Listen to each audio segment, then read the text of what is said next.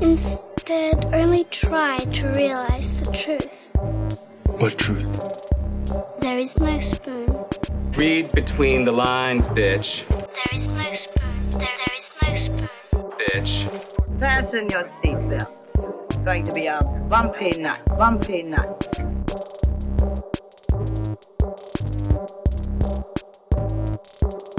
Saludos amigas y amigos, yo soy Mario Alegre Femenías Y yo soy Rosa Colón. y esto es Desmenuzando. Yes. En el episodio de hoy finalmente vamos a hablar de Star Wars Visions. Llevamos todo el mes eh, repasando los trabajos anteriores de los siete estudios que trabajaron en estos cortometrajes que estrenaron el pasado miércoles en Disney Plus. Ya los vimos todos y vamos a hablar de ellos.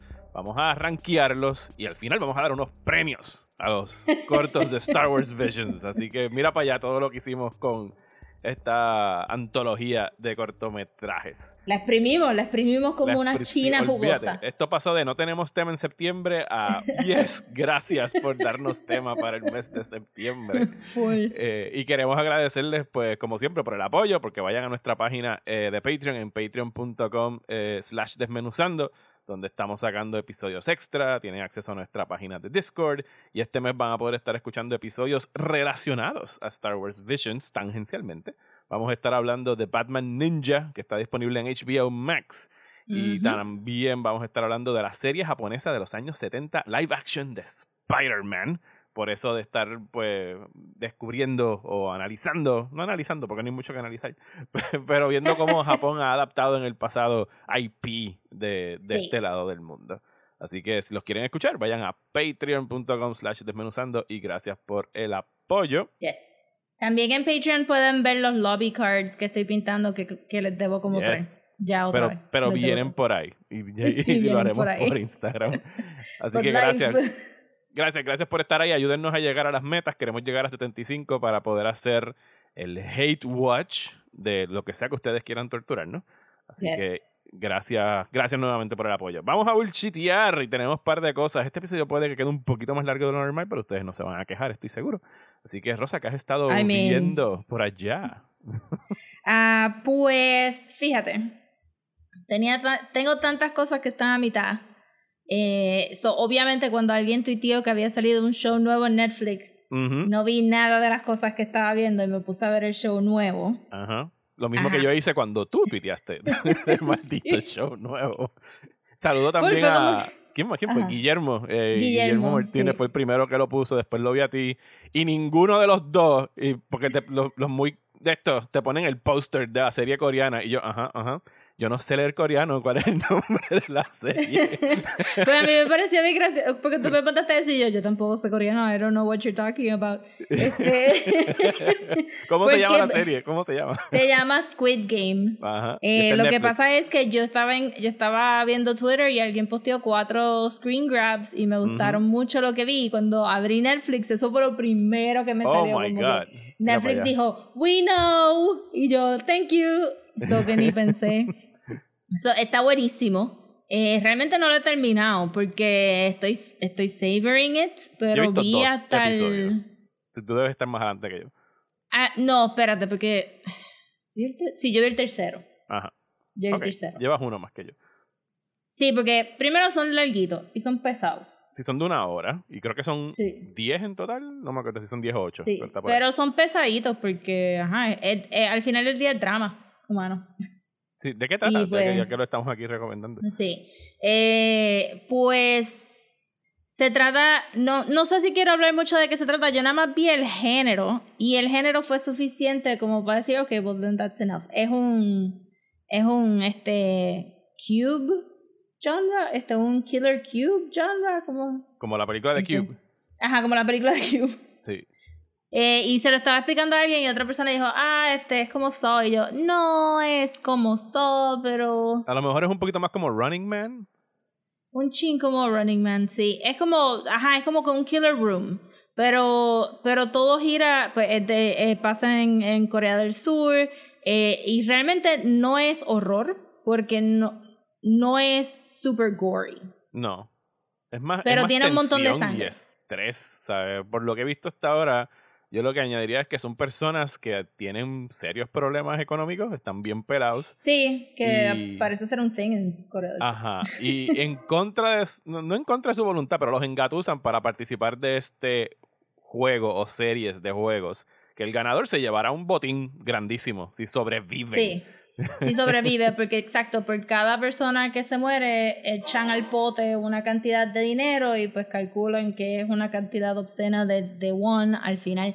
Pero de verdad está bien cool porque, porque es un human drama por encima. Porque u- uno escucha eso y uno dice, es un gimmick. Ajá. Y es kind of a gimmick, pero, pero no es una manera donde como que, oh, vamos a ver qué va a pasar en este episodio, quién se va a morir, sino que tenemos estos protagonistas que los vas conociendo poco a poco a través de, de los primeros dos episodios. Y son personas that you're actually kind of rooting for en esta situación. Eh, y y para mí, lo más interesante también es, es este, again, no quiero decir nada, pero este, yo no sé mucho de Corea eh, del Sur, eh, menos de Corea del Norte. Eh, pero no sé mucho de Corea del Sur y en el es una manera bien cool de cómo te ponen mucho de la cultura de Corea del Sur a través de este, este show que es sobre Killer Rooms, donde es un human drama, donde el villano realmente el capitalismo. Siempre, cuando no es el capitalismo. Cuando no es el capitalismo. Pero por encima de eso, realmente lo que me llamó mucho la atención fue el production value y el set design. Sí, yo sé que eso tiene que haber sido lo primero que reaccionaste Wow, porque los wow, colores wow. del trailer son como que, wow, yo quiero ir a jugar ahí aunque me muera. Full, yo estaba como que, so, van a hacer tours del sets, what's going on. Y se ven que son, o sea, ah, ok, hay casos donde tú puedes decir, bueno, eso es claramente un green screen o whatever, pero los sets se ven como sets. Sobre todo yo, ese... yo siento que son sets. Yo, el, yo el que main set, sí, el main set que he visto hasta ahora, que es donde el, el dormitorio donde los tienen, es estos sitios en escalones, donde hay un chorro de camas Ajá. puestas en literas, y tú como que, that's a big fucking room. O sea, y, se- y se ve de Sí, verdad. I Con mean, extras y todo. este, este show tiene, se nota porque lo están empujando, porque este show tiene budget. Ajá, show tiene tiene production budget. value. Ajá. Ajá, este, no es... Sí, pero no, no tiene, tiene production value. Iba a decir como que no es, no es como que B-movie. Pero it's a little bit No. of a B-movie también, porque in a good way. Sí, tiene un plot que pudo haber sacado de como que un 70 sci-fi o algo por Ajá. el estilo. No, y la manera, realmente por eso es que no, no la manera que, que it builds up y te lleva de la mano está súper chula. Eso que aunque uno, aunque yo estaba como que, well, I'm not gonna get half of it. Este, porque I'm not gonna get exactly what, tú Ajá. sabes, estoy ahí súper perdida. Ah, y, pero ajá, está súper, eh, súper bien escrito al punto de que, de que al final del día se te olvida que es un show de Corea del Sur y estás simplemente viendo un show eh, tuyo. Hay un personaje que todavía no sé si, si es problemático o no. ¿Para dónde, depiction. ¿Para dónde tira? Ok, hay que seguir viendo entonces. Ya, es que estoy ahí como que, ajá, está cool que lo, que lo incluyeron, porque usualmente estos shows tienden a ser un poquito homogeneous, porque, ajá, Ujú. este, tú sabes, como los de Japón, que no tienen muchos foreigners. So estoy ahí como que, I Ah, mean... ya sé de quién, ya sé de quién Sí. estás hablando. Ok, ok, y estoy ahí bien. como que, bueno, I'm gonna wait until somebody else writes about it to make up my mind, pero hasta ahora estoy como que, como que cada rato estoy, oh, that's good, y después, ooh, I don't know if that's racist. I don't know. Este, pero está cool que lo incluyeron, so I guess baby steps. Este, pero está buenísimo y tiene, de verdad que me, que me gusta mucho. I mean, si nos dejamos llevar por, ¿verdad? Por las películas de Corea del Sur, pues todo el mundo está jodido, todo el mundo está en deuda, los bancos se pasan como mercenarios buscando a la gente por ahí. Ajá. Se raptan niños todo el tiempo de las calles para sacarle chavos a la La economía está bien jodida, ¿sabes? Etcétera, etcétera. Este, el sistema de salud también está bien jodido, so es como Sí, que... Uno puede em- empatizar bien fácil con, con, sí, con esa- era con como que... eso. Yep, yep. Ajá, sí, así me aquí. Ok, ya estamos a- a- así de tener un killer room, este situation aquí también. Eh, pero full, y el, as- el aspecto, el aspecto cultural really sold me. So, highly recommended. De verdad que aunque no les guste, porque yo creo que lo van a ver bajo la categoría de horror. Sí, pero no, no es horror. O sea, No por lo menos hasta ahora yo no lo clasificaría como horror. Sí, yo tampoco. Si no te gusta el horror, yo anyway lo vería. Yes. Porque es human drama más que, que nada. Y sí tiene, tiene sangrecita, pero la sangrecita de verdad es lo más fake. Es sangrecita de After Effects. Fíjate, O sea, pues está bien, que- está, está bien curiosa esa descripción porque el show que yo vengo a recomendar caería dentro de ese human drama, pero este sí definitivamente tiene horror elements, solo que Do tell. tienes que esperar para llegar a los horror elements. Y voy a ser bien, bien parco con estas expresiones porque pienso que lo mejor que pueden hacer es verla sin saber mucho. Pero hoy, viernes 24 de septiembre, estrenó en Netflix la nueva serie de Mike Flanagan, Midnight Mass, que es otra adaptación de un libro, que sí, por lo que busqué era como que de los años 80 o algo así. Y, que aparentemente el puesto en todos los otros shows alguien está agarrando ese Sí, libro. alguien hizo screenshots de que en todos los shows de Mike Flanagan alguien está leyendo Midnight Mass o aparece en un librero atrás o algo por el estilo. Y ahora tengo cool. curiosidad de buscar el libro porque por lo que leí de la sinopsis del libro no es, o sea, es, él como que trasplantó la trama a otro sitio, no es exactamente Mm. donde ocurre en el libro. Pero el plot, así por encimita, esto es una villa pesquera en un islote en el noreste de Estados Unidos, the creepiest Normal. part de Estados Unidos. Nantucket. Sí, por allá arriba en una esquina.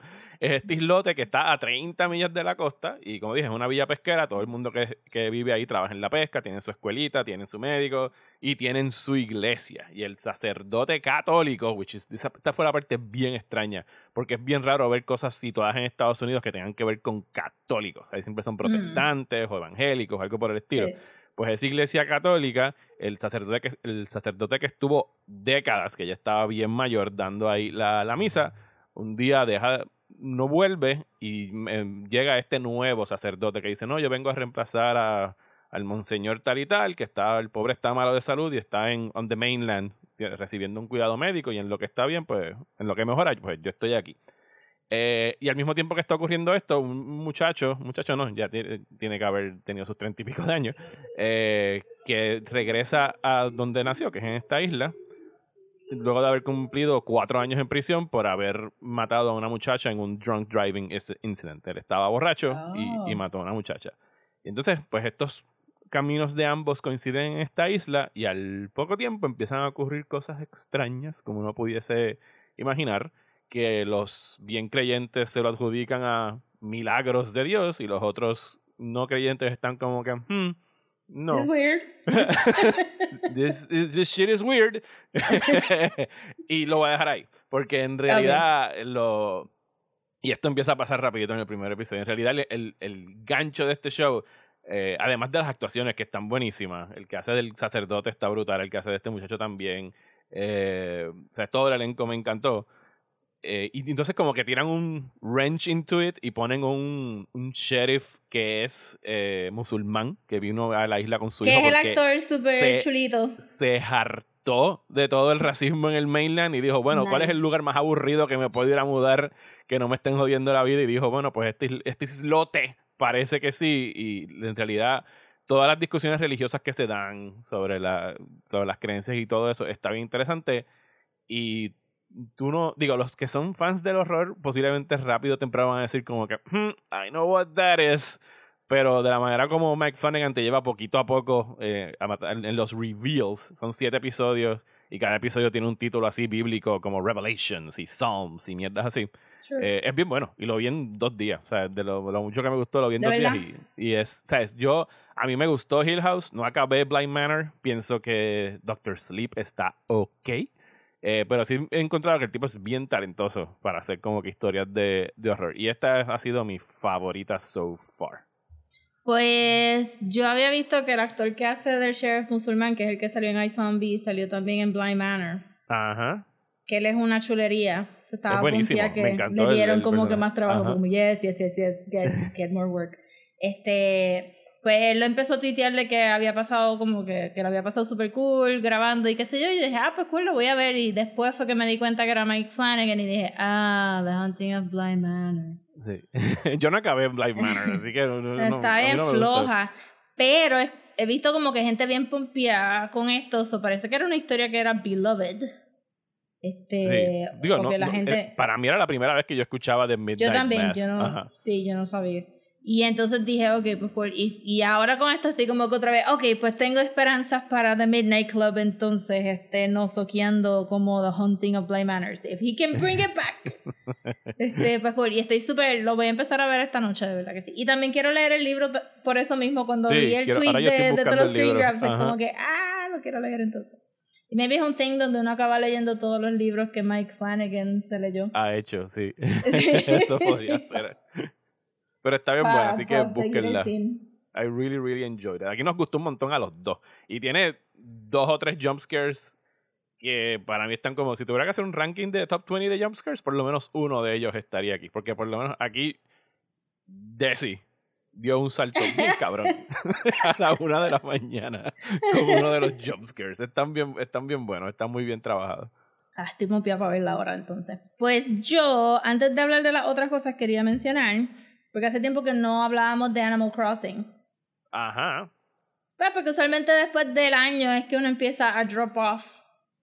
Sí, eso es lo que me Eh, ha pasado a mí. Desi todavía juega bastante seguido. Ok, pues yo tuve, yo estuve jugando a principios de verano, pero me frustré un poco porque los Beatles no estaban spawning tanto como y entonces me Ujú. faltaban como que par y era como que estar súper cansada y estar despierta por la noche para poder buscar El un grinding Beatle. de buscar Ajá, es como que dije, mira, no, ajá. it's fine.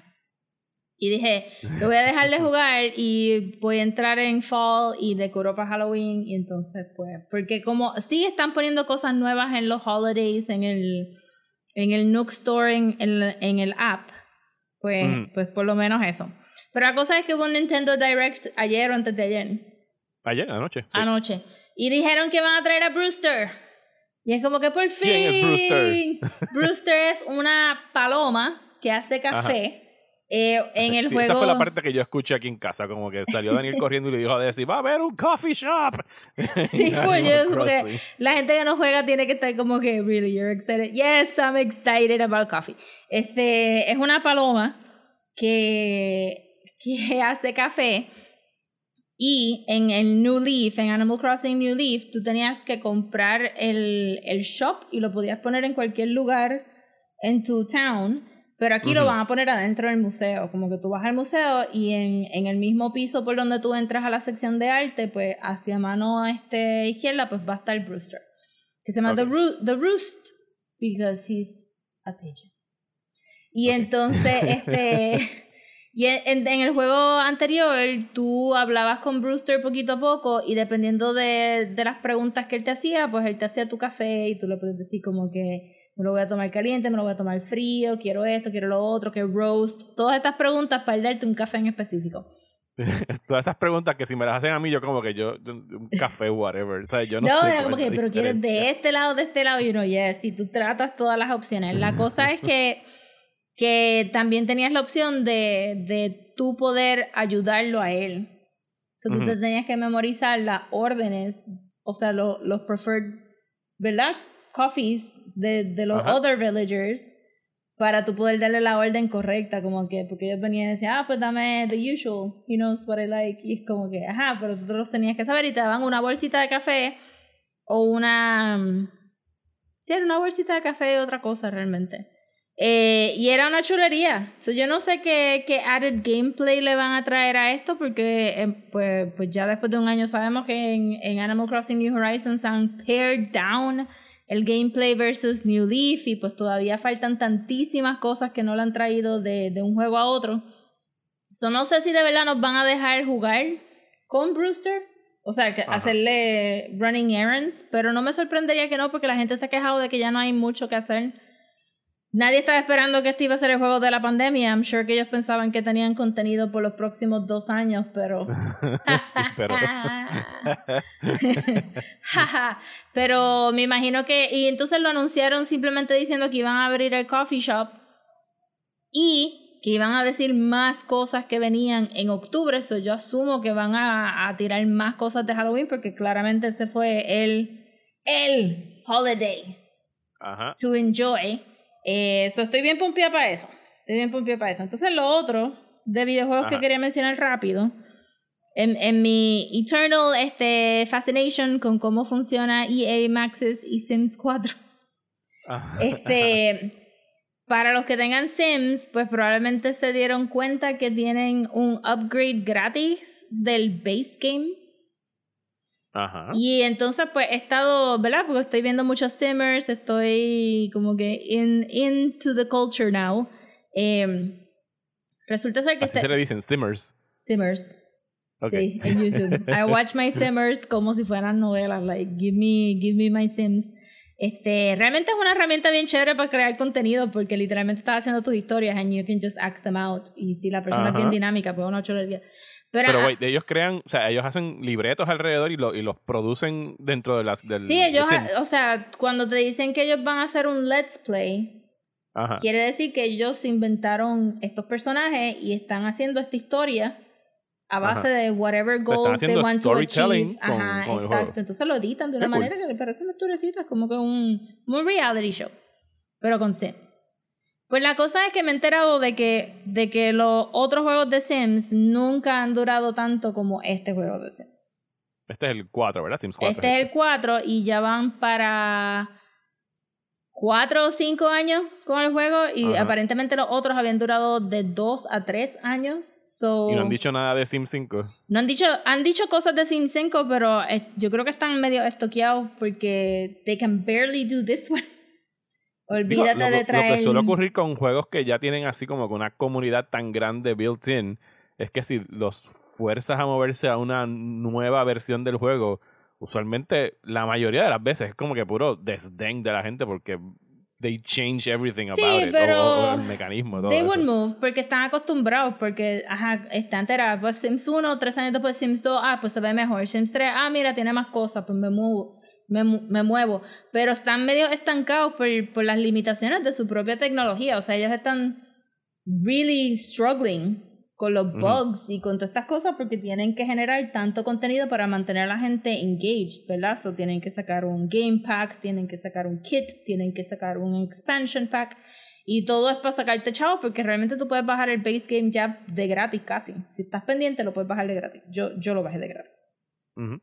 La cosa es que al dejar el juego corriendo tanto tiempo y no poder este, brincar a una tecnología nueva, pues se han topado con muchas cosas bien fascinantes, como que la comunidad empezó a hacer, ¿verdad? Su custom content, que en este caso, pues, anteriormente no habían tenido tiempo de figure out el game long enough para hacer custom content, pero después de cuatro años, ahora mismo hay gente que está haciendo cosas para el juego que ellos no pensaban que iban a poder hacer ever, como que cosas que yo escucho en videos son como que, ah, sí, porque fulano averiguó cómo es que ellos hacen las columnas, o ahora podemos todos hacer custom columns para, para los edificios y qué sé yo, y ellos están breaking este juego Ajá. y porque tienen más que suficiente tiempo, entonces pues la compañía está ahí como que muriéndose.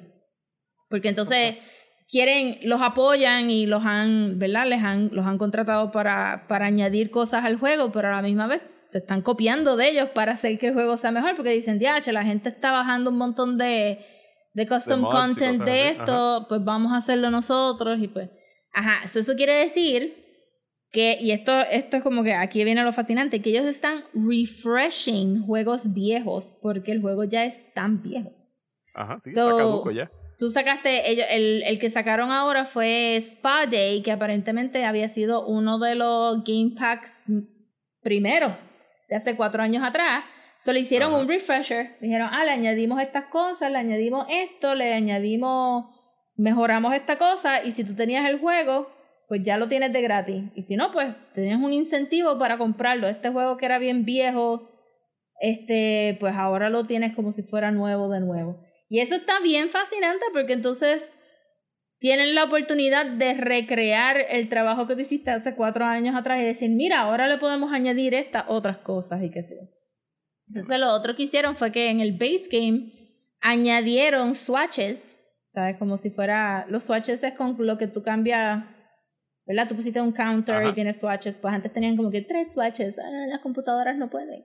Este, pero ahora es como que dijeron, no, vamos a, y metieron como, como mil, eh, mil cosas nuevas al base game que podían añadir porque se dieron cuenta que, que no tienen que hacer algo nuevo, sino pueden regresar para atrás y ir arreglando las cosas viejas para que la gente tenga un incentivo de entrar al juego de nuevo y comprar estos juegos viejos que ahora están refreshed.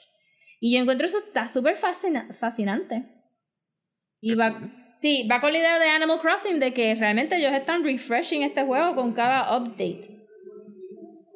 So que no, que, que maybe las compañías y que, que también es este un modelo que usa Fortnite, que es simplemente como que ah, te sacamos este nuevo incentive for you to come back to the game, ¿verdad? Ajá, sí, es como ellos, lo, sí, lo poquito que sé de Fortnite a través de Daniel es que son como seasons. Ajá. Y cada season añ- añaden alguna cosa nueva para que tú regreses a... Ajá. Y te quedes pegado jugando el juego. Y está chévere, está mejor todavía cuando es gratis.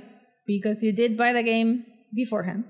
Pero está bien interesante pensar que, que, que tú no tienes que separarte de ese videojuego tan rápido y decir, ah, pues mira, ya, ya se saltaron de Sims 4, vamos a hacer Sims 5 versus, ah, nunca realmente llegamos al potencial de Sims 4 por las limitaciones de tecnología, pero ahora podemos regresar y really re- refine it hasta llegar al juego que, que la gente de verdad quiere. Versus este tirarlo todo a la basura y empezar de cero. Eso lo encontré súper fascinating, de verdad que estoy bien. Porque como siempre dicen que EA es una compañía que es bien maceta y que Ajá. es mucho Sí, no in-app purchase. Ajá. Este, pero verlos a ellos tratar de bregar con, con estas personas que, que se están moviendo in the speed of sound con todos los mods que pueden hacer mientras que ellos están como que a sofa. It works like a sofa. Este, pues está Sí, bien a- eso, fascinante. eso es lo que me refiero cuando digo que cuando si de repente tratan de sacar una versión nueva, todo ese contenido que es autogenerado, todos esos mods que los usuarios mismos son quienes se los han inventado, eh, si no se transfieren a la versión nueva, como que la comunidad dice como que fuck that, yo me quedo jugando la versión vieja del juego, pero por lo menos tengo todas estas libertades. Es que me, me topo con otros juegos como eh, Civilization de Sid Meier, que por años el que estuvo bien pegado fue el 5 y pasaron 6 o 7 años de que saliera otro y cuando salió el nuevo fue como que, ugh, ¿sabes? Como que la mayoría de la gente... Ahora hay como una fricción entre los Civ 6 y los Civ 5 y esto me estoy viendo, viendo un nicho bien cabrón de la gente que juega juegos de civilización, pero o sea, es, una, es una guerrita fuerte. Es que esto- eso es lo bandos. mejor de esto, pues yo no, a mí me gusta Sims, no lo cojo tan en serio. Pero ver esto es como que, yes, tell me more about how you're trying to deal with this community and, and being a capitalist company.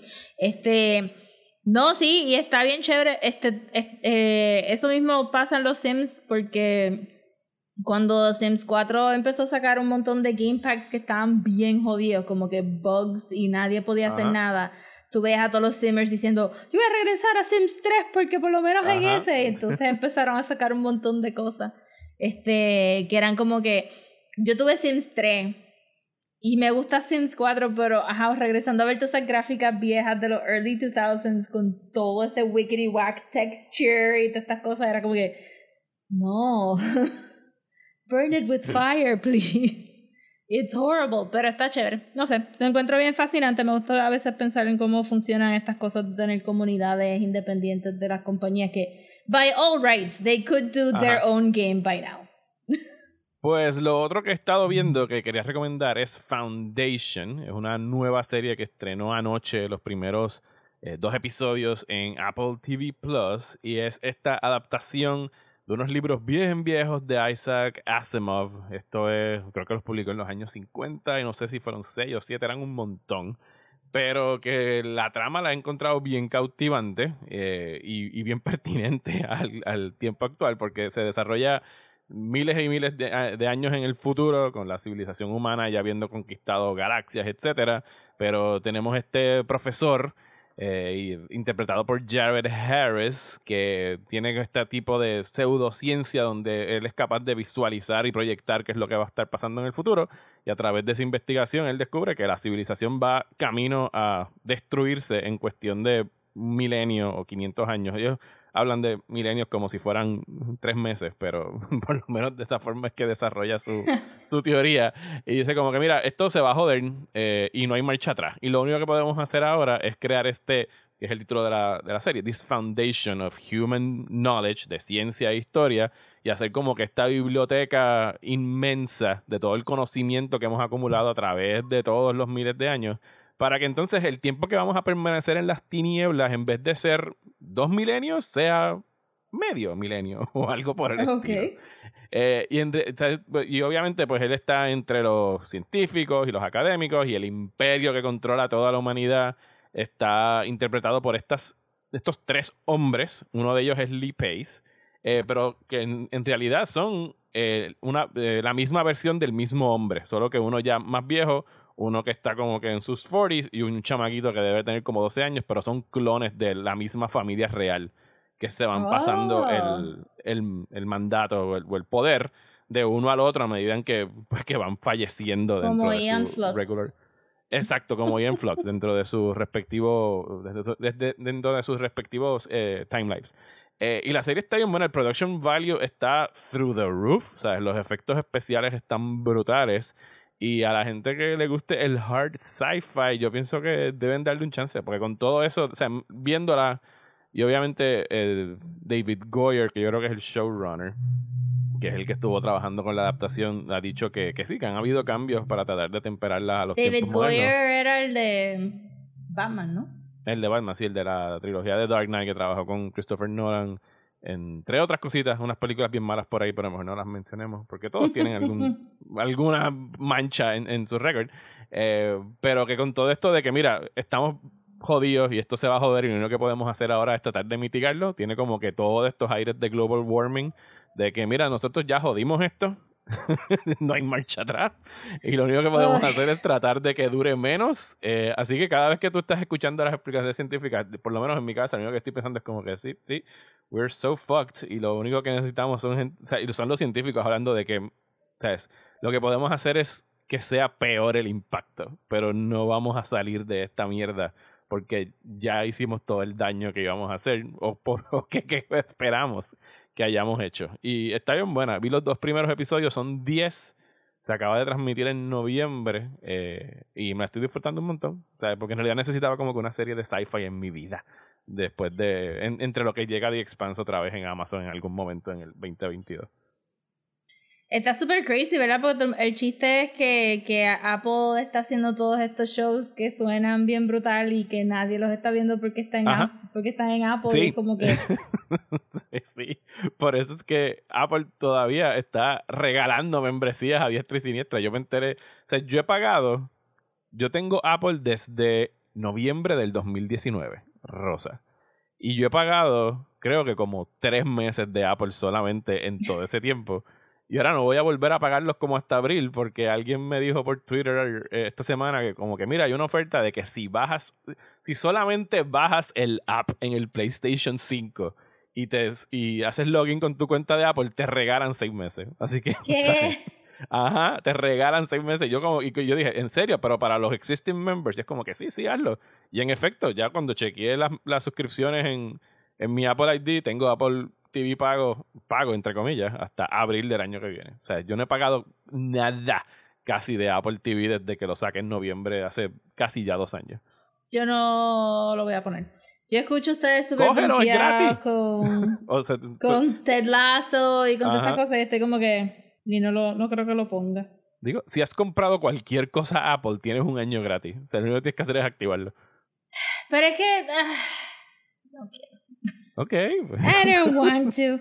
Este, con tu que, los buenos. reviews están tan buenos Ajá. como que ningún show tampoco me ha dicho como que, ah, it's nice. Suenan como que nice, pero no, no de esto. Pues yo no tengo más nada, este, para el buchiteo, fuera de decir que, que ya empezó el tercer season de What We Do in the Shadows, and it's just as good. Y quiere, este, y que hoy empezó este British Bake Off de Mm. British Bake Off. Yo tengo que retomar British Bake Off, pero todavía no puedo sobrepasar el cambio de hosts. Por eso estoy como en el quinto season todavía. No importa Extra- porque no está amazing. Porque Qué no. bueno. Pues, pues tengo que pon- Yo sé que a la que ponga uno o dos episodios, eh, pues posiblemente me juquee otra vez. Pero fuera de eso, pues todo es asignación de podcast. O ya. y may- Yes. maybe la semana que viene, cuando yo vea Midnight Mass. Podemos hablar un poquito más. Ok, pues ¿estás lista to go to a galaxy far, far away?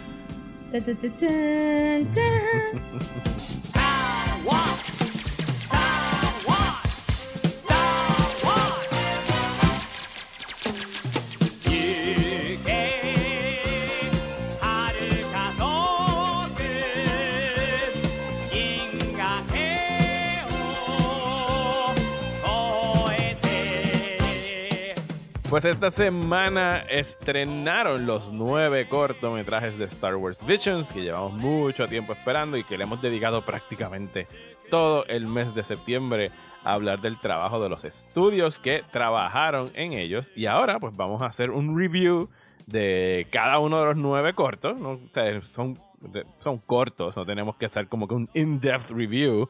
Eh, después de que hagamos los reviews, vamos a hacer unos rankings que Rosy y yo desconocemos cuál es nuestro respectivo ranking porque queríamos dejar un poquito de suspenso aquí entre ella y yo de cómo lo vamos a, a- a poner de Ajá. mejor a peor.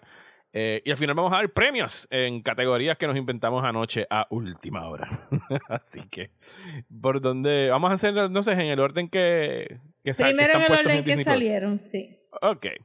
Pues entonces empezamos con The Duel. A mí ya se me olvidaron qué estudios hicieron qué. Sí, lo que estoy todos estos epi- episodios y, no me recuerdo quién hizo fuera de Promare fue Trigger. Ajá, sí, porque es súper obvio.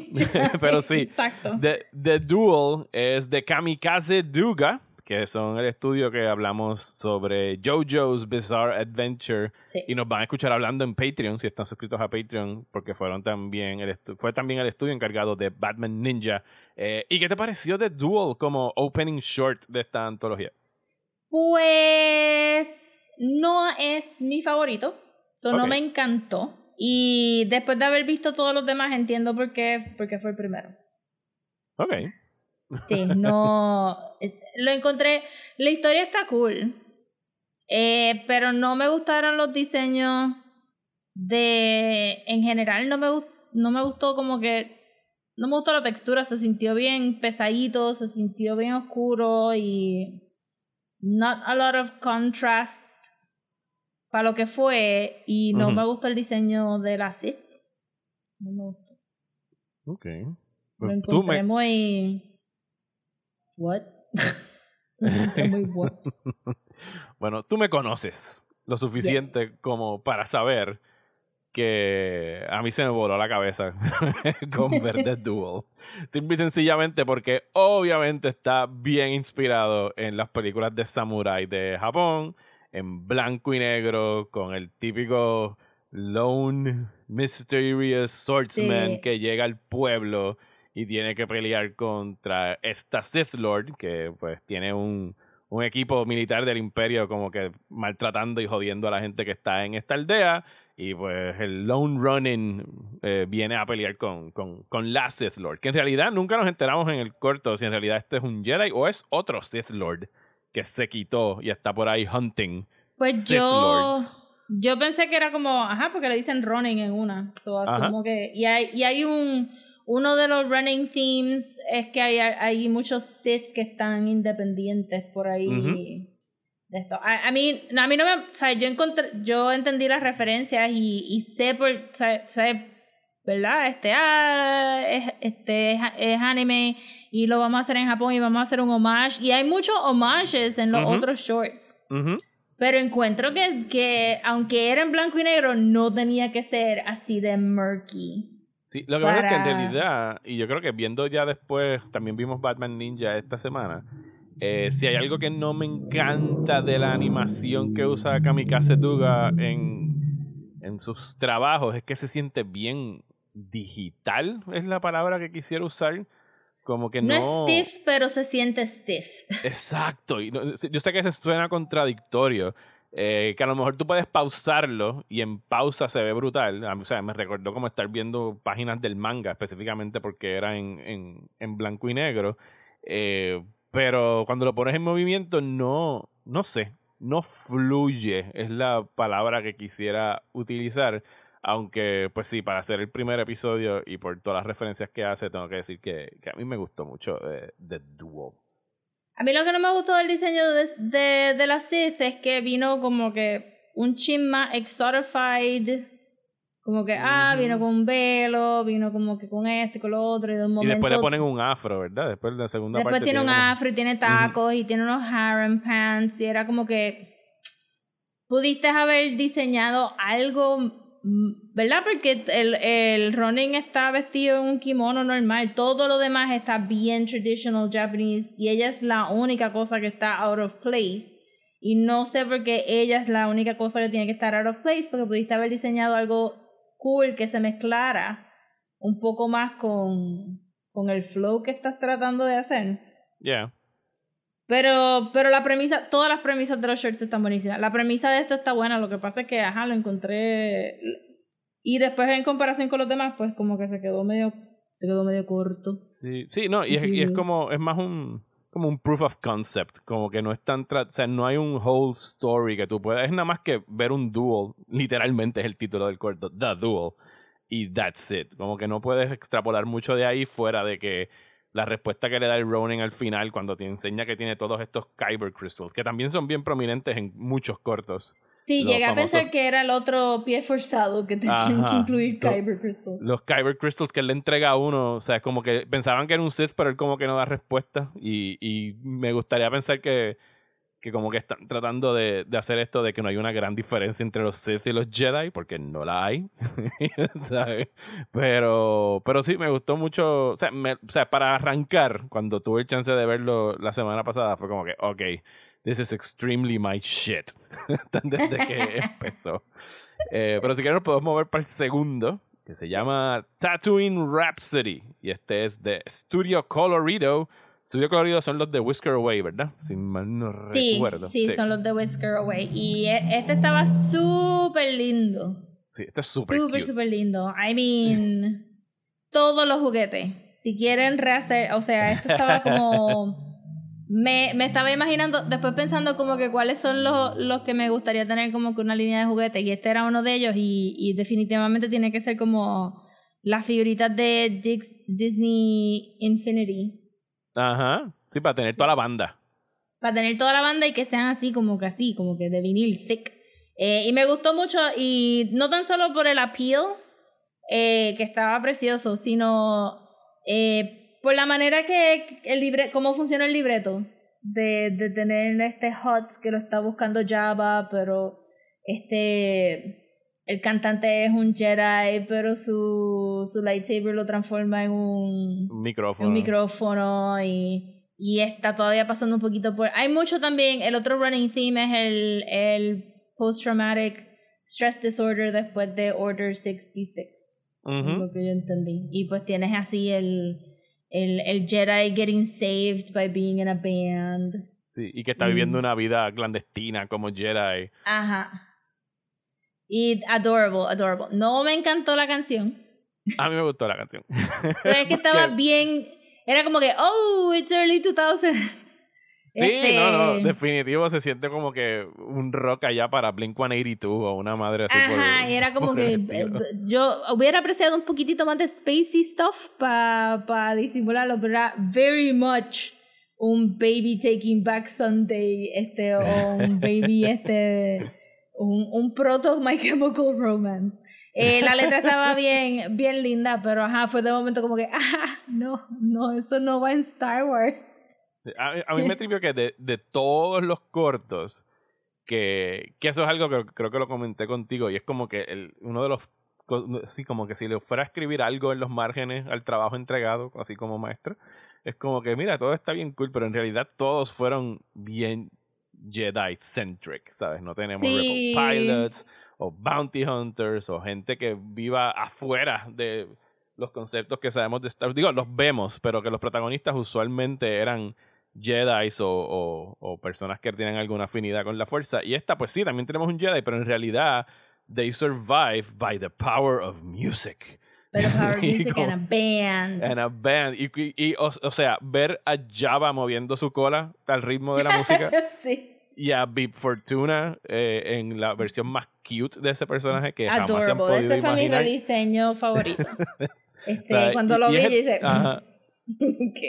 Y es el Eh, único sí. corto donde tenemos callbacks a personajes clásicos de, de los nueve. Sí, que, que, que they really put it in, porque ajá, este, parecería que todos los shorts pasan entre medio de la trilogía eh, de Anakin antes de, de tener a Darth Vader. Es lo que todos los cortos pasan en ese periodo de tiempo, entre medio. Digo, yo no tengo idea de dónde pasa el próximo corto, que es The Twins. porque Sí, porque Típico- eso pues... Sí, típico trigger. Eh, y nosotros vimos Promare hace poco. Eh, sabemos que lo de ellos es sea, 90% style, 10% substance. Y este no, esta no es la excepción, donde tenemos el corto The Twins, eh, que es acerca de The Twins, que trabajan para el Imperio y son como este dúo de Sith Lords, Darth Vader types, con sus respectivos armors. Eh, por supuesto que tenemos un double Star Destroyer conectado por, por el mismo medio. Y que se llama el Gemini. Ese, ah, fíjate, no, no, el nombre del Gemini no lo cogí, pero por supuesto que se llama el Gemini. Y ellos están tratando otra vez de usar Kyber Crystals para power up this super star destroying technology para acabar con un planeta. Cuando el hermano de estos, estos gemelos, que está la hermana y el hermano, decide como que traicionarla y llevarse el Kyber Crystal. In the most dramatic way possible. Ah, por supuesto. Eh, y entonces, pues claro, tenemos un duel encima del Star Destroyer, afuera en open space, because why not? Eh, y en Y lo a que las posible- millas. Ajá.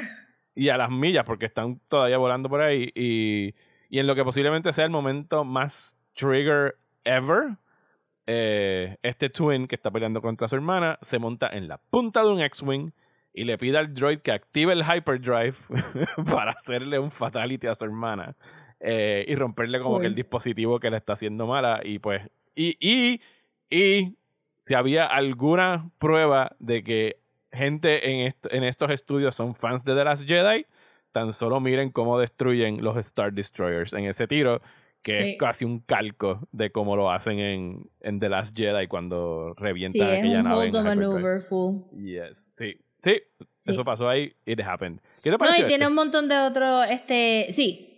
Cuando pasó fue como que, yep. Yep, este es The Last Last Jedi. Yep. Sí. Este, y también tiene otros callbacks como, como la- las armaduras de los gemelos son de, de diseños de Ralph McQuarrie, es que se llama. Ujú. Y los colores, como es Trigger, pues los colores están preciosísimos. Y me gustó mucho cómo se ahorraron tantísimo en el. en. en, en lip syncing este el diálogo, porque mucha de la gente está backlit, so tienen. Todas las caras están os- oscuras y los gemelos están en, En máscara. en máscaras la mayoría de las veces, pero el gemelo nene es literalmente el personaje de Promare. Este, con el pelo blanco, es, es literalmente el mismo personaje. So, by all means, podría ser como que un alternate timeline de ese personaje. Y me gustó que cuando se quita la armadura es como que está vestido de Han Solo, for whatever reason. because, Como que, because I sí. have a vest. Es super cute. Este, y ese me gustó mucho. No, eh, hubo un momentito que era como que, uh, too much exposition ahí de Sí, cantazo, pero. El- sobre todo cuando te explican que estaban como que en estos tanques donde Ajá, nacieron y y la cosa. gestión y todas estas cosas. Y que también tenía un added element por encima de. No es simplemente un short donde hay una pelea y ya está, sino que también por encima es él tratando de ayudar a la hermana porque sabe, él puede ver el futuro a través del Force y sabe que ella va a activar el Kyber Crystal, va a causar que, que, que ella misma se destruya. Y es como que todo este thing packed. Y ese sí que se sintió como que cinco minutos. Sí, sí. Porque va a las millas. Ajá. Y tiene un buen que, final. De hecho, y, y la mayoría, no decir, no, no todos, pero la mayoría de ellos acaban bien open-ended. Y este no es la excepción, ¿sabes? Este muchacho, obviamente acabamos en el tiro clásico de Star Wars con el Binary Sunset, pero con el X-Wing espetado en el desierto y él trepado en una de las alas. Eh, y como que de verdad deja las puertas bastante abiertas. Digo, no estoy seguro que yo quisiera ver una serie completa de esta, de It would be Promare exhausting. de, tr- de Trigger a, a este ritmo. Pero, pero que sí como que deja la curiosidad de qué pasaría cuando la hermana se vuelve a encontrar con, con él. Así que estuvo bien divertido este de, de Studio Trigger. The Twins. Eh, el próximo, yo sé que a ti te encantó, so take it away. Y háblame de The Village Bride de Kinema Citrus. Ok, so The Village Bride eh, me gustó mucho porque encontré ah, eh, los otros shorts estaban todos están bien escritos, de verdad. Estoy nitpicking, pero hay algunos que se sentían como que estaban o exponiendo demasiado exposition eh, de una manera bien rápida, como que we're stopping what we're doing to explain to you, the person who should know this by now, this. Este, y a mí no me encanta eso, y entonces también sentí que hay- van a haber algunos otros que se sienten un poquito que están estirando el chicle too much, re explicándote cosas. Pero eh, cuando llegué a The Village Bride, este, me, me gustó mucho que se sintió como una película de Studio Ghibli, se ve como una película de Studio Ghibli. y y eh, el, la manera que te explican el world building y lo que está pasando con, con el main protagonist es bien flowy y orgánico. Nadie está como que stop everybody what we're doing and I'm going to explain to you. Sino que es una conversación normal que te están explicando, mira, sí, vinieron estos Imperials y dejaron todas estas cosas aquí y ahora estos mercenarios lo tienen. Y este, y, y me gustó mucho, y me gustaron mucho los diseños de los quote unquote villagers y el diseño de, de nuestra eh, eh, Padawan slash Jedi, que no me recuerdo el nombre, but it's fine. Y fue como que una muy bienvenida pausa después de tres cortos que son bien hectic, sobre todo después del de, de Twins, porque es, o sea, es hasta el como que el más espiritual y sereno de todos los cortos y están introduciendo como que culturas y yéndose rincones de la galaxia que no hemos visto y, sociedades y, religiones y mitos y cosas que tienen estos planetas que, que me, gustó mucho la manera que lo trabajaron y el, el concepto este de que tuvieran al, a este tipo que está haciendo la investigación científica con su casco, que después el casco se convierte en un cohete, because, of course, ¿por qué no? Eh, y que en realidad el, el duel en, ni siquiera es un duel, porque al final no está peleando con, con otro Jedi, sino que nada más tiene como que un killer move que se tira y de la manera que lo, que lo animan y que lo, y que lo diseñan, queda súper No, y- cool, porque es nada más que como que un, ¡fua! o sea, es un, es un slash del, Sí. del lightsaber, que es amarillo, by the way. Que, no- Que es o sea, amarillo. Y es bien thin, como, como un actual blade, no redondito. No, y que, que también me pareció que este short, más que los demás, se sentían un, poco más como lo, el Old Expanded Universe, que yo pude Ujú. leer par de novelas eh, en su momento. Y pues que, que sí habían estos planetas donde el Force se convertía en este como que native religion o, o native belief y los Jedi siempre estaban sorprendidos de que esto pasaba porque ellos se creen que son los únicos que pueden bregar con el Force y que son los únicos at- attuned to the Force y, y esto también me, me recordó, ¿verdad? Este con, con, es- con Majima y el planeta y la Jedi también como que, oh, mira, esto es the Force. Como, yes, yes, you colonialist este, religion person it is. Y, y entonces ella es una, y de verdad que me gustó ella un montón. Sí. Y el traje, todo, todo me gustó, todo me gustó.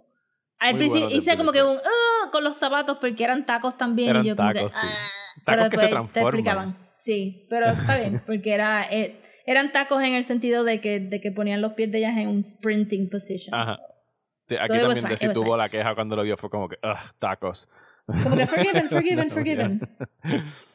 Eh, ok, el corto número 5 fue The Ninth Jedi. Este es de Production IG, que es el estudio que más años lleva eh, trabajando. Eh, y este trata acerca de un. Empieza con un homing beacon que está reuniendo a todos estos. Entendemos que son Jedi que están eh, perdidos por la galaxia. Como que esto pasó después del Order 66, maybe.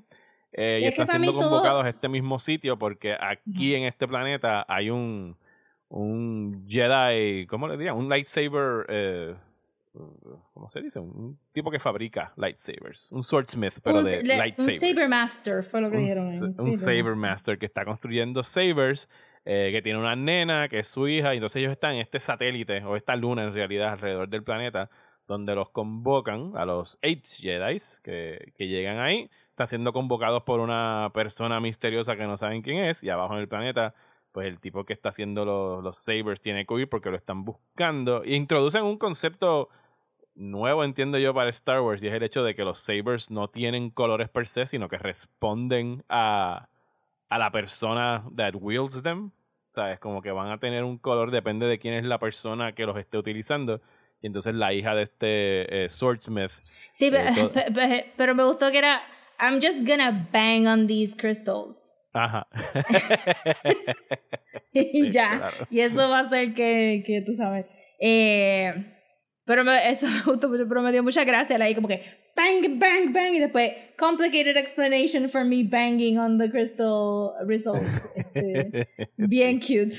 Y que, y que la hija todavía como que no tiene una definición, pudiese decirse, Ah. de, de su Jedi-ness. Y entonces su, Y la su- nena es Chihiro. es Chihiro. ¿Cómo que Chihiro? Porque tiene, tiene el traje rosita de. Oh, de right, es verdad. sí, es verdad, de- es verdad. eh, eh, y tiene un moño. eh, y yo, oh my god, es este Spirited Away. Spirit Away es claro. Y su lightsaber es como que transparente. Como que todavía no se decide para qué, Ajá. para qué la tira el, el sable.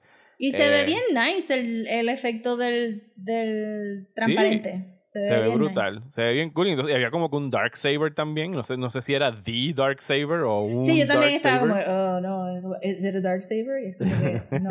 It was just empty. It was an empty saber.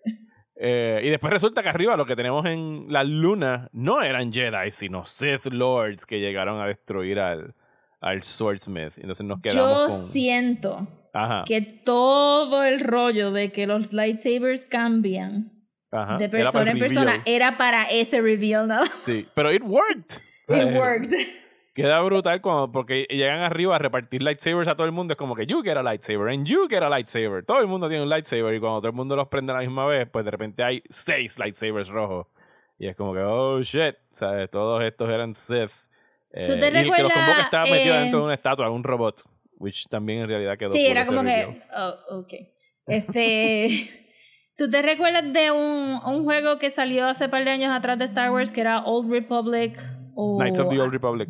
Knights of the- ajá. Ajá. Y que el, el, el trailer tenía un reveal medio similar en el sentido de que tenías este como eh, explotaba una nave y de momento salía un lightsaber rojo y tú, oh shit, this is going Ajá. down. Y de momento salían par de lightsabers rojos detrás del lightsaber rojo. Era Ajá. como que, ah, esto estuvo- me recordó Sí. esto también. Sí, que de hecho lo van a rehacer. Creo que lo anunciaron hace como dos semanas ¿sí? que van a rehacer Knights of the Old Republic. Yes. What? Este me gustó mucho y, y me gustó el... Y es el más largo. Creo que dura como 25 minutos. Sí. Yo no sé si debió de haber durado tantísimo. No. Pero la pelea de, de ella en el, en el lago estaba bien cool. En el Yes. Frozen Lake. Me gustó como, como anima. Actually, me gustó mucho cómo animaron que estaba resbalando en el hielo. Sí, sí, quedó bien Se chulo veía. este. eh, Este- y, y este sí parecía como que el primer episodio de algo, porque era tan extenso. Este como que lo Sí. parecería que lo estaban planeando para hacer toda una serie y queda como que bien cliffhanger, porque tienen que ir a rescatar al papá de, Sí. de ella, que se lo llevaron. A mí lo único que, que me dio un poquito de whiplash es que tonally era bien diferente lo que estaba pasando en el thro- throne room con lo que estaba pasando en el planeta. Y yo estaba como que, ¿what? Porque lo de ella estuvo bien bright y bien cute. Y ella tiene un robotcito y hay un robot viejito y de momento ya era como que why am I so tense and why is everything so dark y todo es como que purple y brown y el pobre nene idealista ahí en el mismo medio de un revolú. Entonces, pero después cuando lo atan está súper cool y está cool que ella era como que yo llevo jugando con lightsabers toda mi vida, I'm gonna beat your ass. y el, el nene idealista que estaba viniendo a ser Jedi estaba como que pues carambas no sé qué hacer. Oh, well. Eh, oh, well. Eso estaría cool. Yo lo vería como maybe continuando un comic book o algo. Sí, fácilmente lo pudieron haber hecho como un comic book. Está bien nice. Está Eh, bien nice. el próximo es T0B1 de Science Zaru. Y esta es la cosa más cute in the history of Star Wars. Punto. So, ¿no? Yes, de verdad O sea, que. Baby Yoda, No sé eat your otra- heart out. Sí, como que. O sea, cuando yo vi que esto empezó y era Astro Boy en Star Wars, ya yo estaba con el corazón derretido. Porque los diseños que están usando claramente son diseños de, inspirados en Osamu Tezuka. Bien eh, brutal. Y es precioso. Desde el, el, el Jedi Y que es lo tan construye. Osamu, o sea, es como- es, Ajá. es tan Osamu Tezuka que el, que el, el profesor no tiene brazo. no tiene brazos y es así con los mismos diseños, narizón, bigotón, con el bigote sí, bien sí, grande. Es adorable. Es adorable y en parte, o sea, me gusta, o sea, The Village Bride es The Village Bride, pero en parte esto era lo que yo pensaba que iba a haber más of. Como gente trayendo su historia de, de animación y de manga a Star Wars y haciendo como que this is what should have happened hace rato. Sí, Y que en realidad es la historia de Pinocho, pero con un droid. Es Sí. un droid que sueña con ser un Jedi e irse a pelear con los Sith. eh, y entonces, pues, hasta que se le concede el deseo de que viene un Sith que está por ahí cazando Jedi. O sea que al final, de, el, no me acuerdo, el profesor lo matan o se lo llevan, lo, lo entierran, ¿verdad? Porque hay unas piedras. Sí, lo colocadas Como una entierran. tumba. They Sí. kill him. Sí, no sé por qué el Sith lo enterró.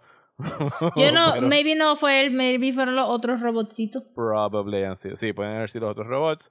Eh, y al final, pues, tenemos al Little T0B1 eh, cumpliendo su sueño de convertirse en un Jedi. Toby, alright, es Toby. Sí, no, y que los sound effects también eran retro sound effects de, de Astro Boy cuando él camina y escucha.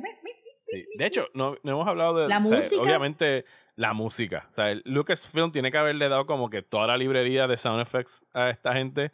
Pero la música que componen, ¿sabes? Se siente tan y tan eh, eh, a tono con lo que ha hecho John Williams a través de todas las películas, que no encontré cuál fue el nombre del compositor, pero no es música de John Williams, pero se escucha como música de John Williams y se escucha brutal en todos los episodios. Sí, eh, de verdad que, que este, este está bien cute.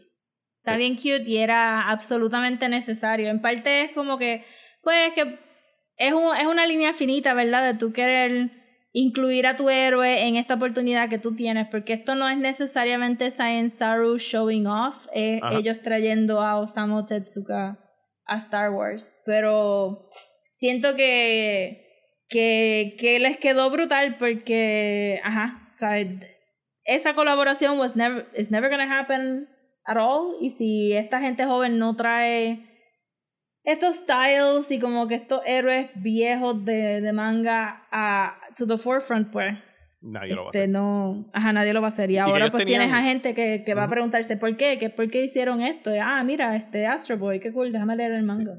Y que ellos tenían dos chances de hacer esto porque tenían dos cortos en la antología, igual que, que Trigger.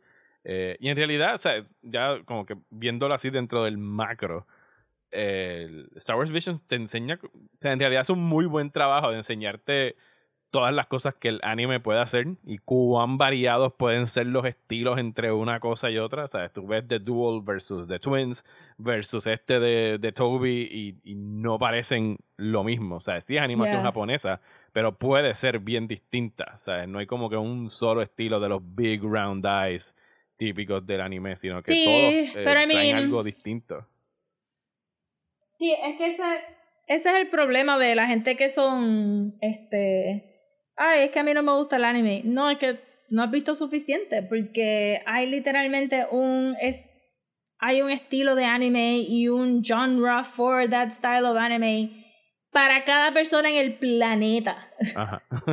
Tú dismiss algo simplemente porque piensas que todo es Naruto o porque todo es este Dragon Ball o Sailor Dragon Moon. Ball. o- mi- mira para allá, tú sabes, ahora mismo Naruto, Hemos Dragon dicho Ball, tres- Sailor Moon, tres Akira. cosas distintas. Este.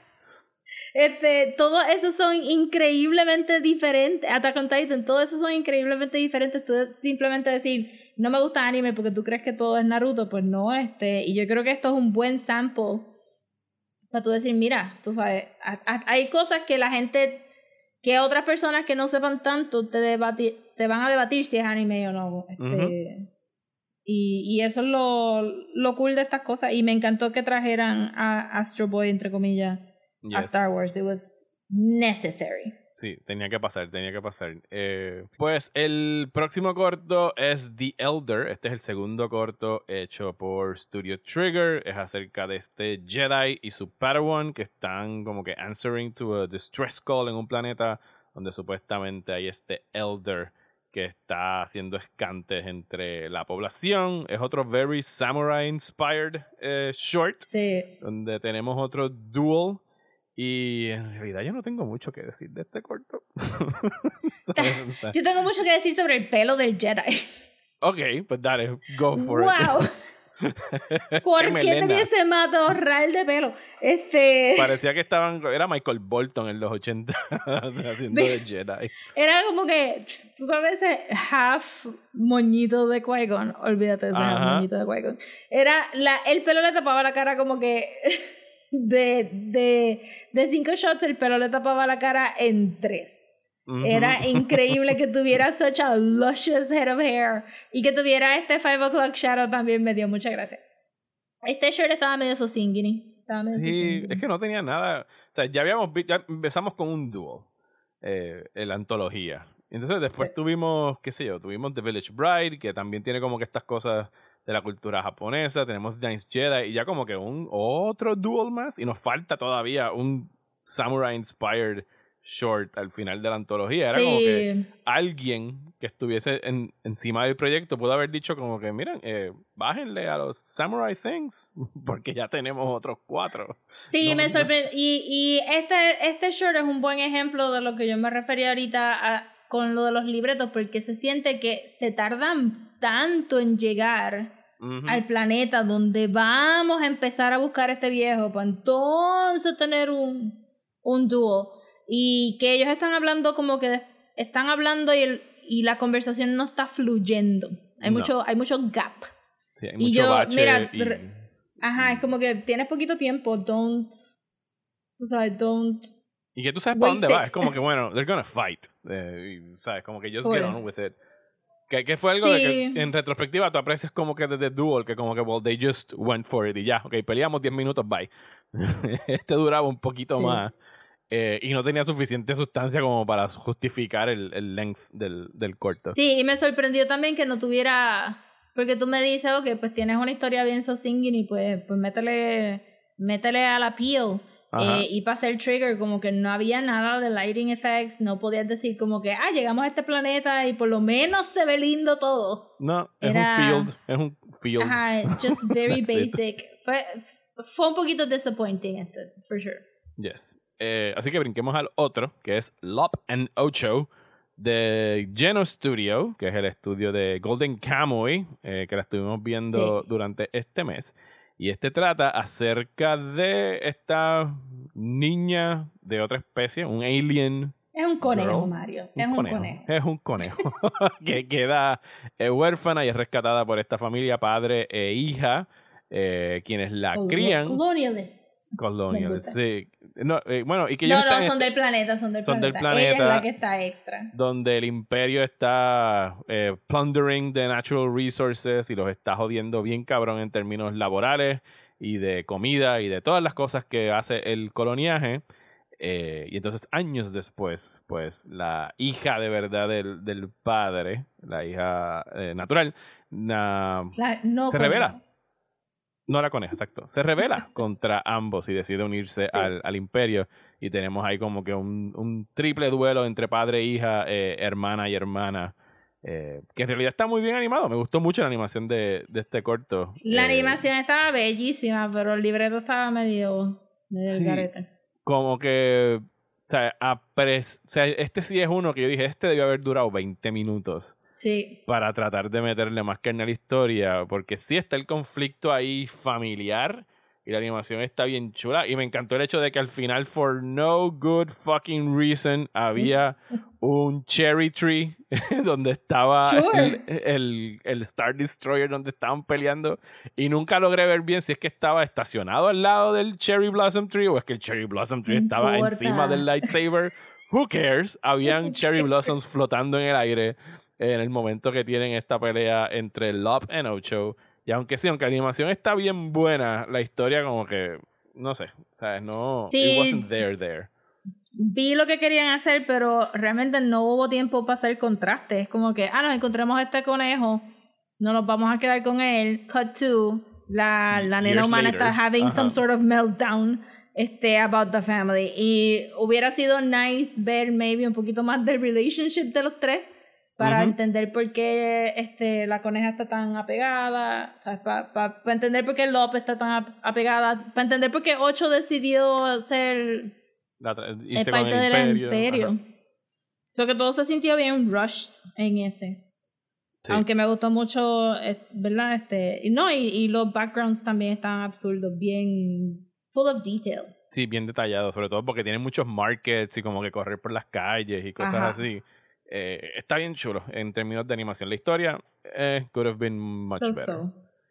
Eh, y entonces acabamos la antología con Akakiri de Science Saru. Y este sí, a leguas.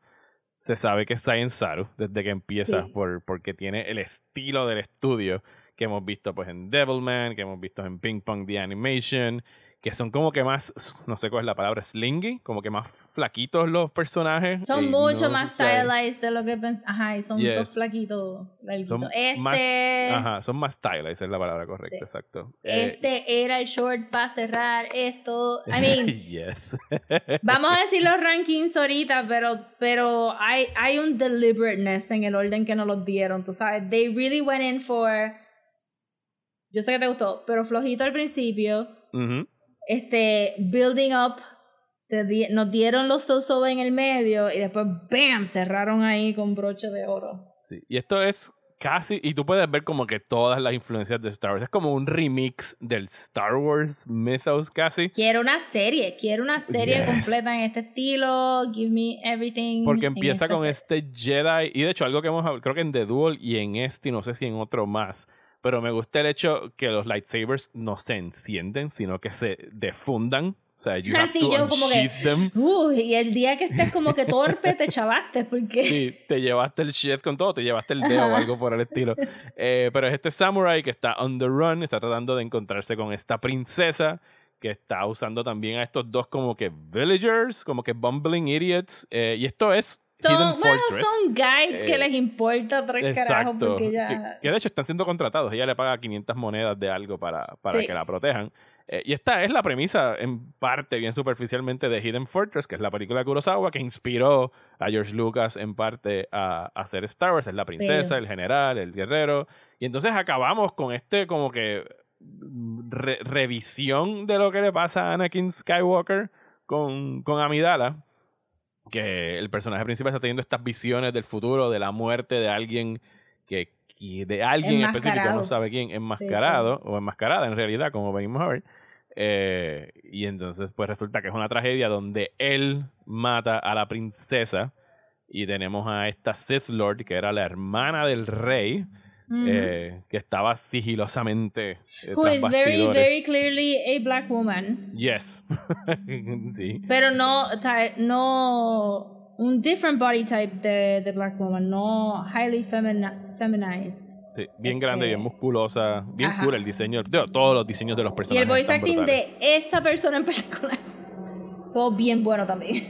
Y tenemos como que la misma repetición de como que join me, fulfill your destiny, bla bla bla bla bla, pero sea, la animación y sobre todo como están, sea, todo está hecho como que en estos sunsets y todo está el, color rojo bien presente eh, y de verdad que yo necesito y quiero saber más de esto específicamente porque por más que busco en internet todavía no sé por qué rayos se llama Akakiri. Oh. Ningún personaje se llama Akakiri. O sea, por lo menos lo que No. busqué, la princesa tiene un nombre, el Jedi Maybe tiene otro decir nombre. tragedia.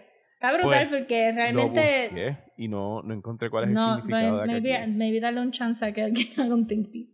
Sí. Me- m- este, este estaba de verdad tan y tan bueno y como tú dices, es, es un es un retelling de lo de Anakin, pero, pero en el macro de Star Wars es un no ganas, es que no Ajá. ganas. Si Anakin hubiera este levantado a Padme como, como este Jedi levanta a la princesa, eh, hubiera perdido anyway. Th- There was no way you were destined. It was destiny to become Darth Vader and it was destiny to, to end up in the dark side. Pero Y aquí te- te otra vez el libreto estaba Ajá. on point. Ujú. Con el exposition y cómo te lo dan y cómo they develop it. Hay, hay hasta, hay hasta dos mini flashbacks que duran 30 segundos Ajá. que le añaden tantísimo porque te das cuenta que en realidad el Jedi y la princesa estaban enamorados y estaban como Ujú. ocultando su, su romance, igual que Anakin. Y después tenemos otro flashback a este personaje que parece eh, Palpatine, que es un viejo que, Sí. parece- que era el, como que el Pero master chiquito. de chiquitito, que era el master del Jedi, que le dice, mira, si te vas, tú vas a tener que enfrentar esto solo. Era, en realidad era como que esta encapsulación de Star Wars en 13 minutos. de todo Star Wars, de traiciones. De- y de un marvel de, de storytelling. Sí, no, y este na- nada estuvo desperdiciado porque cuando ellos deciden que van a ir entre medio de las montañas porque no pueden seguir caminando por el, Ujú, por el camino que iban a ir y se pierde el guía este gordito ujú. y el Jedi regresa para atrás como que todo el mundo le dice, mira, no, it- it- it's, against our religion anyway, tú sabes, la montaña lo llamó, se murió, tú sabes, we gotta move on, y el Jedi ahí como que, no, y es como que, ajá, foreshadowing de lo que va a pasar ahorita. Todo estaba puesto para que tú entendieras quiénes eran estos personajes, para, esos últimos tres segundos de historia tú entendieras qué era lo que estaba pasando. Estaba, eh, esta vez estuvo bien brutal también. Sí, tremendo final.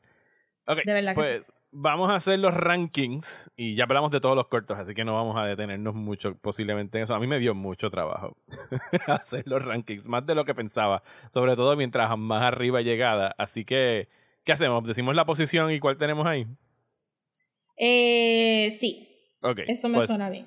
posición Pero, número ajá. 9. ¿Quién tienes en el número 9? Eh, The Duel. Rosa, you're breaking my heart. Ok, I know, I know. No, tú sabes, es, es más por, por, por el visual. Este, La premisa estaba bien buena, pero el visual me dejó, me dejó como que me... Ok, pues posición número 9 mío es The Elder. Tu Sí, casi. Tu número 8. The Elder. Ok, número 8. Mi número 8 es Lop and 8, porque why not, es el 8. Este, sí, el mío sería este Lopen 8. Ah, Ok, bueno. Posición número 7, ¿cuál tienes? The Ninth Jedi. Ninth Somos- Jedi. Ok, mi posición número 7 es Tatooine Rhapsody. Con todo y lo mucho que me gustó, eh, pienso que más allá del cuteness, como que no, no le hubiese dado mucho más. Y conste que la diferencia en esto en términos de ranking son como que puntos decimales, porque a mí me gustaron todos. Sí. El sexto para mí es entonces The Twins. Sí, yo también tengo The Twins en la posición número 6. Eh, posición número 5. Tatooine Rhapsody. Ok. El mío es The Ninth Jedi. Es que ese estaba bueno, pero es que fue ese thing de. de. como que no se sentía conectado en el mismo universo. El Throne Room con el. con. el Happy. Happy Place abajo en el planeta. Sí, y el back and forth entre ambos sitios como que no le funcionaba tan bien. Ajá, no, no, no, no fluyó, no fluyó. Ok. Eh, número 4. Eh, Toby. Yo tengo a Toby también el número 4. Hubiese querido ponerlo más arriba porque lo adoré, pero pues obviamente tengo tres más arriba. tu número 3. Me falta uno. Hasta ahora creo que va bien. Cuéntalos, tienes nueve. Tengo nueve, pero estoy me- como si hubiera brincado uno porque mi número tres realmente es Toby. Ah, pues algo brincaste. Sí. Está bien. Seguimos. Mi número Dale. 3 y mi número 4 y mi corazón es Toby. ok. Mi número 3 es The Duel. eh, porque, pues, me- o sea, no, no puedo decirle no a un Black and White Yojimbo inspired short con lightsabers. Pero el black and white que sale en el intro de JoJo es mucho mejor que este black and white. Eso no te lo voy a discutir. Es que era, él- fue algo de las texturas, de verdad que sí, este, con- y el diseño de ella, pero ajá, era como que you don't have to make it as murky, we get that it's black and white. Ajá, el segundo. Segundo, El mío es a Akakiri. el mío es The Village Bride. Y yo creo que vamos a switchar para sí, el número uno. En el mismo orden, tú vas a tener a. The Village Bride. Y yo tengo a Kakiri en la posición número uno. Eh, Sí. No estamos tan distantes en No, los- no en está, eh, es que El biggest point of contention es si Duel debe estar más arriba o más abajo. Sí. Todo lo demás estamos casi igual. Pero, ajá, si yo fuera a decir como que, bueno, en términos de premisa, como que qué, qué corto me, me, me gustó más para implementar en el universo de, de Star Wars, Regardless de la animación o del libreto o de lo que sea, pues ajá, The Duel estaría más alto porque está cool que haya un Ronin por ahí matando este Sith para quedarse con los Kyber Crystals, aunque no se quedó con el último Kyber Crystal. Pero, ajá, es que sí, no, no sobrepasé esa textura weird de blanco y negro. Ok, pues. Pero ahora- todos súper buenos anyway, so whatever was your favorite is good. Yes. Sí, no, si alguien mañana me dice cuál. O sea, el único que yo podría como que a lo mejor levantar una ceja es que alguien me diga The Elder fue mi favorite y es como que, ¿really? Sí, bueno. Why? Pero todos los demás es como La- que, sure. ¿Por qué no puede La ser única, la única contestación aceptable sería because the Jedi was very handsome and Because he the had Jedi very hair." luscious hair. Did you see that hair? Sí, ok, Did ok. you see Está bien, I his get it. five o'clock shadow? ok, pues ahora vamos a dar rapidito los premios. Llegamos a la ceremonia de premiación de Star Wars Vision. Eh, tenemos cinco premios para dar, empezando por eh, Best Lightsaber Duel. Rosa, ¿a quién se lo diste? Okay, wait. Lightsaber duel. Yo tendría que decir que a The Ninth Jedi. Ok. Yo- la pelea al final. La pelea al final está bien buena. Esa Sí, la pelea al final. Sí, mi son, posición. ¿Verdad? Dos lightsabers. Eh, Sí. Porque no estoy contando la, la de Trigger ahí porque. Sí, porque no había un a lot of other things. Había mucho lightning. sí. Sí. He No, used- yo, He used a Eh, ship. Exacto. Yo, obviamente, en Best Lightsaber Duel, pues voy a poner The Duel. Sorry. ¿sabes? Mm. Tenía que incluirlo ahí. Eh, Segundo premio, Best Character. Pues yo tendría que decir Toby. Sí, yo tengo a Toby también. Es que es Toby. Sea la madre. Sí, es Toby. Sorry. O sea, yo, o sea, yo necesito un plush de Toby como que right now. eh, para tenerlo aquí en algún sitio en mi casa. A mí me encantó ese personaje. Es, es Y, fíjate adorable. que no, no, no va con ninguno de los droid designs de Star Wars. But, No, para nada. but he must, he must now. Ahora lo tienen que incluir. Eh, próximo premio es Best Script, mejor libreto. ¿A quién se lo diste? A Kakiri. Aquí, aquí yo se lo estoy dando eh, a The Village Bride. Eh, porque me gustó mucho ese libreto. Lo encontré que era como que el, el más que logró eh, profundizar y como que flesh out a whole story sobre estos personajes en este sitio en específico. A Sí, Kakiri ese- no se lo di, simple y sencillamente porque, o sea, aunque pienso que hace un trabajo magistral de resumir Star Wars, eh, pues, o sea, no, no diría que es original, original, aunque el, el- el premio no es Best Original Screenplay, pero, Sí. eh, o sea, The Village Bride I mean, realmente están en empate. Pero yo diría a Kakiri porque me gustó, me gustó ese, ese cómo resumieron las cosas y cómo las presentaron. Versus The Village Bride, que me encantó todo, porque Ujú. es bello. Pero, ajá, y el libreto estaba excelentísimo, pero ajá, tuvi- tuvieron como que lo pudieron hacer respirar más, pero en Kakiri había como que un sentido de urgency que me gustó mucho también. O sea, realmente son empates, pero le voy a dar un chin chin chin chin extra a Kakiri. Ok. Eh, Best Animation es el penúltimo episodio, el pen- penúltimo premio, perdón. ¿A quién se lo diste? Pues eso está difícil porque, este, ¿verdad? Si quisiera decir como que, como a, a Trigger, porque Ajá. Trigger tiene como que cosas más dinámicas pasando. Pero la realidad es que The Village Bride tenía un really good animation. Y Los Ok. Penocho tenía también un really good animation. Because they're all Ujú. very different, but they had really good animation. So, Ajá. si yo tuviera que decir, se lo voy a dar a Trigger. Se lo voy a dar a Trigger porque, porque le quedó dinámico y los colores estaban bien cool y los shapes que crearon eh, con los movimientos estaban bien cool también. Este yo se lo di a, a Kakiri. Porque me gustaron los diseños de los personajes, me gustaron cómo usan los sunsets y los paisajes y el, el duelo que tienen ahí entre el Jedi y, y la. Sith. En realidad tiene, yo creo que es mi tiro favorito de cualquier corto, que es que tienen como que este tiro bien amplio y de repente hacen como que un extreme close-up cuando los lightsabers chocan, que van desde bien atrás hasta bien al frente, que, que queda brutal. A mí me encantó la animación y es otra, otra vez un, un duel que no es, no dura más de, yo creo que ni 5 o 10 segundos. Sí, son Eh, actual samurai duels. Es un samurai duel, exacto. No es como que, no es el final de Revenge of the Sith, donde Anakin y Obi-Wan están media hora just moviendo los lightsabers around para seguir estirando el chicle de la pelea del siglo de lightsabers. Es como que no, you only need one or two good slashes and it's over. And it's Eh, over. A mí me gustó mucho la animación de Akakiri.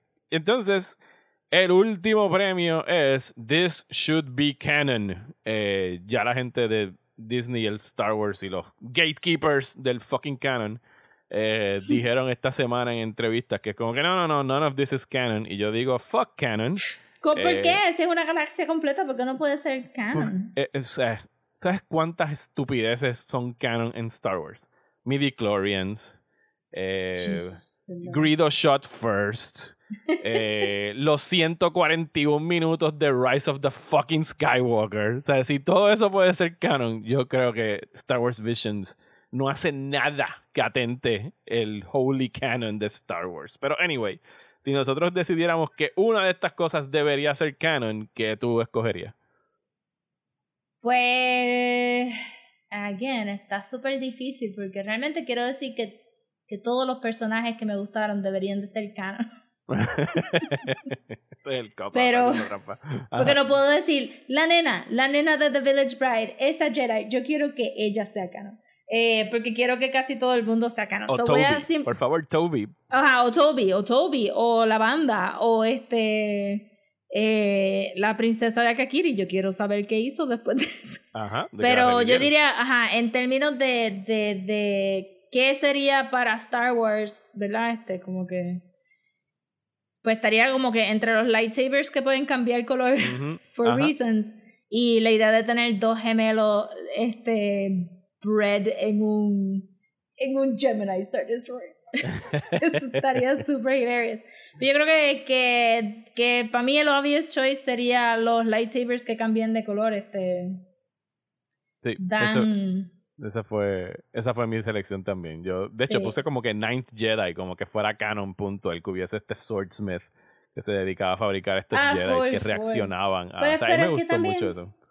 que se supone que ellos los puedan hacer Sí, eso es parte del que- training. Eso es la última fase de su training, es crear su propio. Pero yo diría que, ajá, ¿qué, ¿qué sería lo más obvio y fácil de tú coger de todos estos shorts sin tener que, que ¿verdad? Este, pagarle a nadie por regalías de haber creado un personaje nuevo?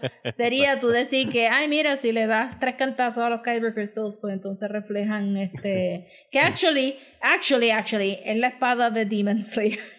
De hecho, lo es. Eh, y, y qué graciosa tú hablando de Disney pagando regalías for anything.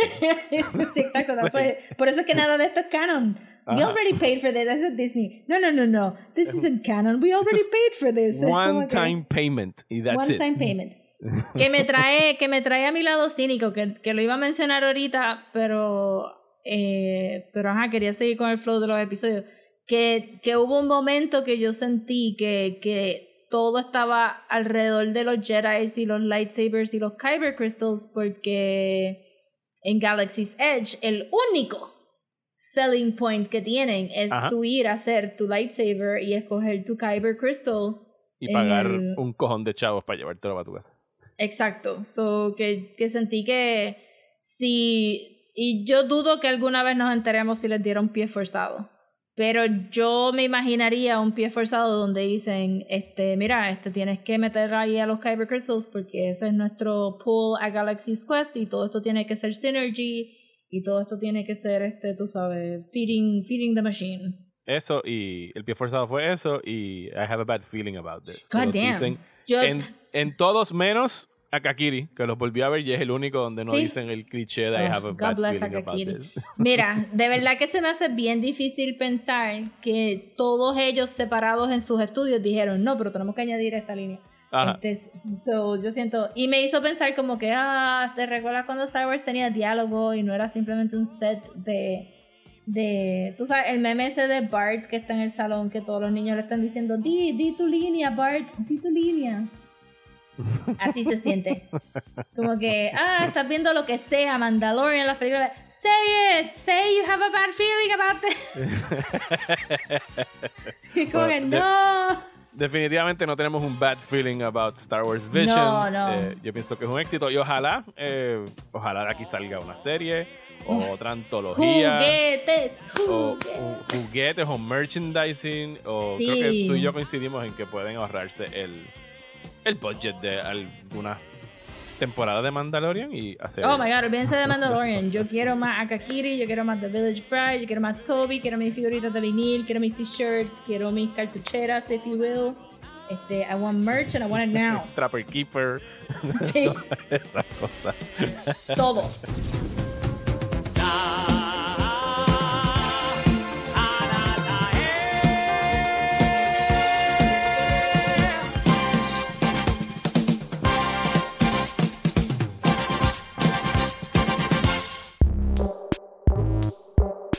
Y hasta aquí este episodio de Desmenuzando. Muchísimas gracias por escuchar. Eh, si están suscritos al Patreon, pueden escuchar los episodios de este mes que van a ser acerca de la serie japonesa de Spider-Man de los años 70 y de Batman Spider-Man. Ninja. Así que dense la vuelta por patreon.com slash desmenuzando. Y gracias a quienes ya lo hacen por el apoyo. Regresamos ahora en el mes de octubre. Eh, y no les vamos a decir exactamente todavía qué. el pero hay mucho Halloween themed stuff Hell para yes. el mes de octubre. Así que pendiente a nuestras redes sociales para saber qué es lo que viene Rosa, dónde nos pueden seguir. Nos pueden seguir en Instagram como desmenuzando, en Twitter y Facebook como desmenuzandopod y si nos quieren mandar un email lo pueden hacer a desmenuzandoelpodcast a gmail.com. A mí me encuentran en Twitter e Instagram como Mario Alegre. Y a mí me consiguen en Twitter, Instagram y Facebook como at solopopcomics. Muchísimas gracias y hasta la semana que viene en Desmenuzando.